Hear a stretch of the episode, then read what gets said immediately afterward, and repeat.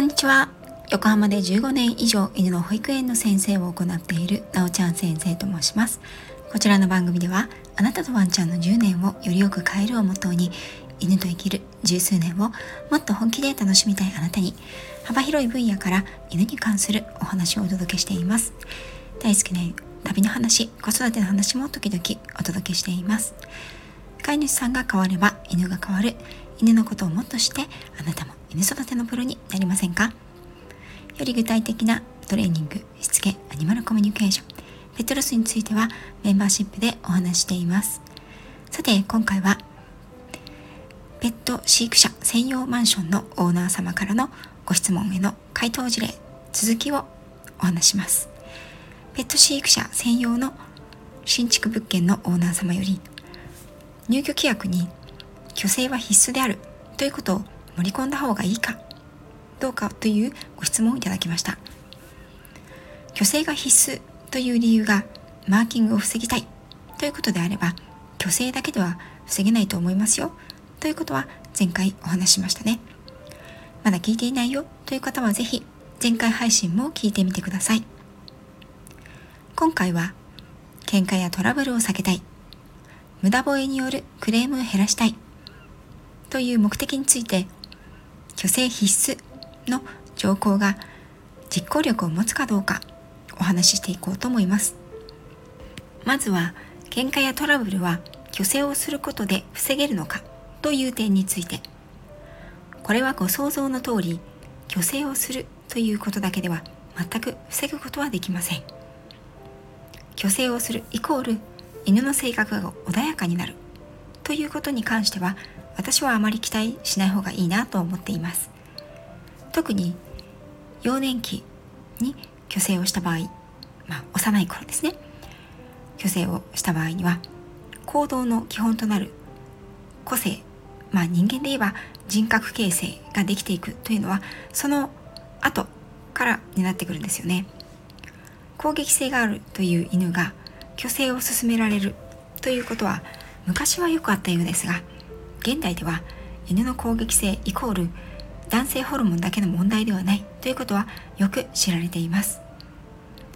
そしてメス犬に関しては否認したメス犬の方がどちらかというとこういった手の問題行動は起こしやすいということも知られています。まあ犬の攻撃性と避妊の有無の件については話がそれてしまいますので差し控えようと思います。犬同士の喧嘩やトラブルを防ぎたいという気持ち。これは管理者側であればもちろん強いと思う思うんですよね。ですが残念ながら喧嘩やトラブルというものは虚勢つまり男性ホルモンの製造をストップしたところでなくなるものではありません。まあこれはメス犬同士が喧嘩することもあるということからもお分かりになると思います。もしできるとしたら発情期のメス犬をめぐって行われるオス同士の争いや競争に関してであればおそらく効果はあるかもしれませんがそれ以外であれば大した効果は得られないでしょう。というのも犬同士の喧嘩やトラブルは大きく2つの要因から起きるからです。一つは犬同士が接触すること。もう一つは飼い主さん及び管理者による犬のコントロール力が不足していることです。逆に言えば犬同士の極端な接触を避けて飼い主さんや管理者の方がコントロール力を身につけるということで喧嘩やトラブルは避けることができます。そして無駄吠えによるクレームを減らしたいという問題。こちらに関しては虚勢がどれだけの効力を発揮するのか。そもそもこちらのオーナーさんが心配をしているということの一つ。それは発情中の犬をめぐってメス犬ですね。めぐって未去勢のオス同士が喧嘩をしたり吠え合ったりするのではないか。ということがありました。また発情中のメス犬が近くにいると遠吠えしたりするんでしょそれだと近所迷惑になるのでは。という懸念もあったようです。これについてはこの条件の虚勢に多少効果はあるかもしれません。虚勢否認についてはあくまでも飼い主さんの判断だと思いますが日本の犬の仕事に関わるプロフェッショナルこれは繁殖に関わるブリーディングを行う方以外は避妊去勢を進めるという方が多いと思います。動物関連事業者の方ですね。私もこんな話をしていますが虚勢避妊に反対をしているわけではありません。発情中のメス犬に引きつけられているのに自分ではどうにもしようがない本能に突き動かされている未虚勢のオス犬の気持ちを考えたら私が女性であったとしてもちょっとかわいそうだなと思ってしまいます。男性の皆さん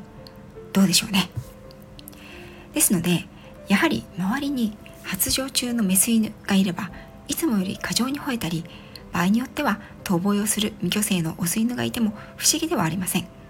ただしその条件を取り払った場合には虚勢をしていないから吠える。ということはありません。犬の吠えに関しては必ず理由があります。そして警戒や警告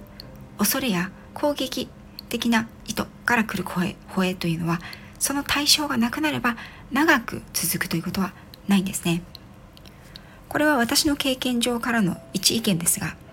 マンションなどの集合住宅でクレームになるほどの吠えというのは大体が長く続く吠えです。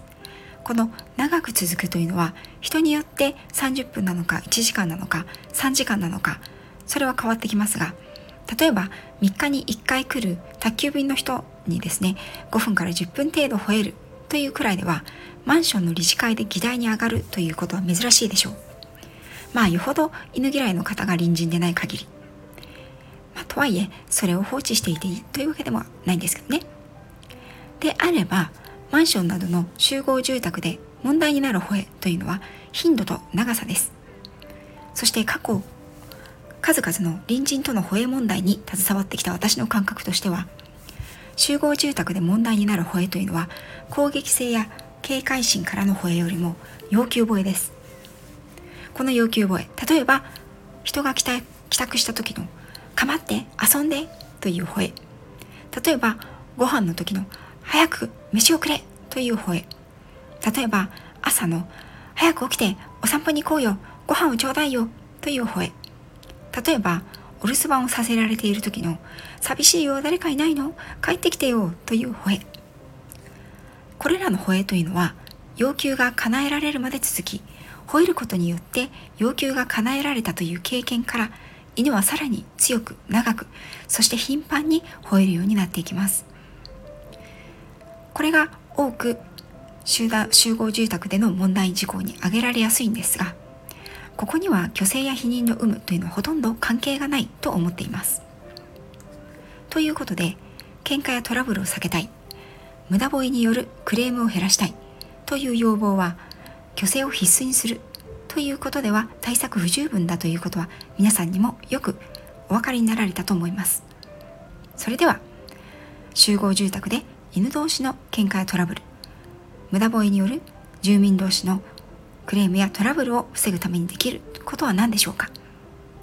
それはやっぱり犬のコントロール管理を飼い主さんご自身がしっかりできるように